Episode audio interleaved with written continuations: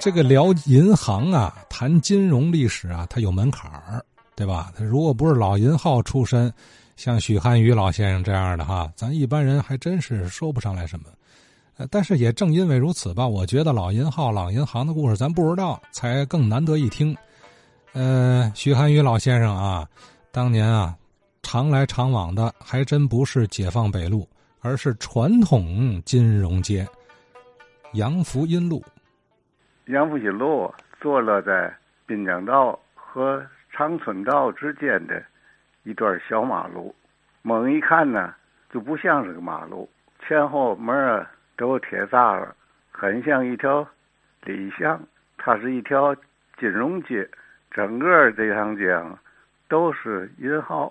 它的具体方位啊，在从劝业场对过那个浙江兴业银行的南墙啊，往东走。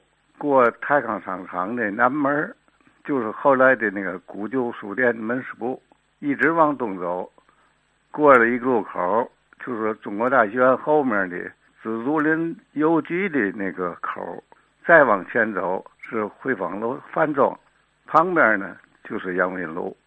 从南门进去，东侧的第一家是宏康银行，接着是宜兴镇银行，旁边股票行。这里头只有这么一家是股票行，这个名字我已经想不起来了哈。再往里走是广瑞银行、振兴昌银行，再往前走呢就到了北门了。这个门呢长期锁着不开门，后面路口外边就是长春道菜市从北口西边再往回走呢就是恒泰银行、益成银行。股票行啊只有一间门脸不大，但是很热闹。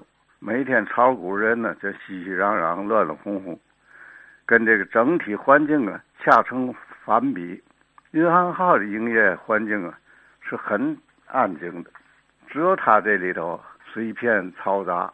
每天上下午在这营业期间，一片乱哄哄的。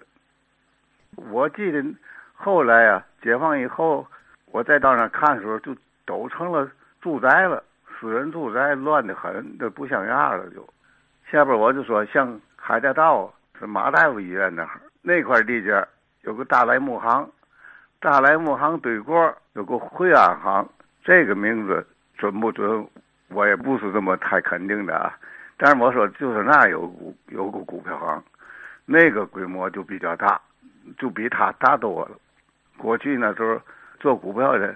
这当局啊，为了控制市场的行情啊，有时候用一些高压手段，就是官方在那儿撇售或者买进，用这个来控制行情，都在这里头，不在那个杨梅路这个股票行。天津市当时最大的证券交易所，在六国饭店，那叫证券交易所，那个是天津市最大的一个做股票的。交易所那时候搞股票的可以一夜致富，也可以一夜就跳楼，就是会弄这个的。咱说这就是大赌徒，头一天也许发了大财，转天就去跳楼自杀。我对这个行业我特别的不知多多干嘛，我这天天在那守着那地界，就旁边，我就不知他那个他名字我都不记得。哎。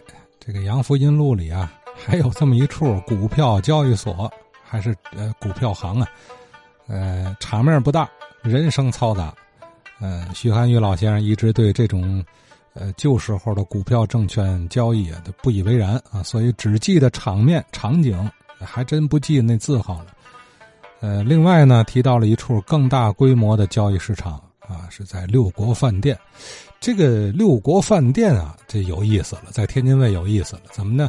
民间有俗称六国饭店的，他是卖折罗的，哈哈，管那折罗叫六国饭店。